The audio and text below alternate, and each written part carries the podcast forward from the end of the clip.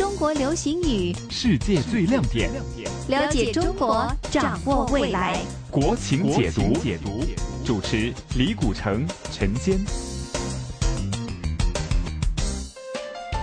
今天陈坚继续请到的是时事评论员李古城博士，再次欢迎您，李博士。大家好，今天我们讲讲擦边球，广东话是擦边球。原来的意思呢？如果你会打乒乓的话，就知道这是乒乓球里的这个术语啊，就是说这个球呢刚刚擦到对方球台的边缘，那么这个球呢还是赢的哈，没有输这个球。那么它运用到这个政治和社会学上呢，就是指一些这个啊你做的事情啊，这个触及到一些比较敏感或者是原则性的问题，但是呢并没有犯规，并没有犯错误，就指它是擦边球。这样的理解是不是对呢？啊，对的，这个用打乒乓球的这个俗语啊，来形容一些原则性的问题啊，是很形象的。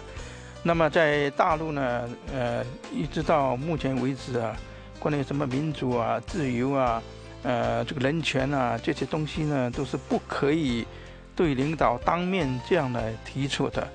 那么，所以有一些人呢，呃，比如说下级啊，或者有些地方单位啊，海外的人呢。如果你懂得周旋的话，那就可以用这个打乒乓球的方式呢，先打一个边球啊，从一些比较侧面的，或者一些不是很敏感的，而，不能够单刀直入啊，或者是怎么样，请他吃个饭啊，或者通过熟悉的人跟他说一说啊，啊，这些都是属于一个可以回旋的一种方式，向他们反映一些比较敏感的、比较难的问题。啊，这种方法呢，就做擦边球。这一定要在中国大陆这个市场里头哈，这个比较了解当地的情况的人才能够做到成功的打擦边球，是不是？像我们如果是经常生活在香港，又是在境外的人士的话，可能这样子的方法是没办法采用的。对的，这个海外人的思想方法、工作方法，跟现在大陆一个官方体制的。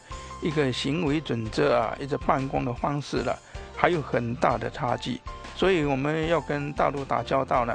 要了解大陆的一个工作的方式、方法、思想、行为准则。还要跟他们一些人呢，多学一些他们是怎么办事的一些规则。对，那如果是按照我们这样的法律法规来做事情的话，到国内去的话呢，就不是那么这个行得通了。那你要知道一些怎么掌握人际关系哈，这个掌握人脉非常重要。怎么样的一种工作方式，如何打擦边球也很重要。谢谢李博士，谢谢各位收听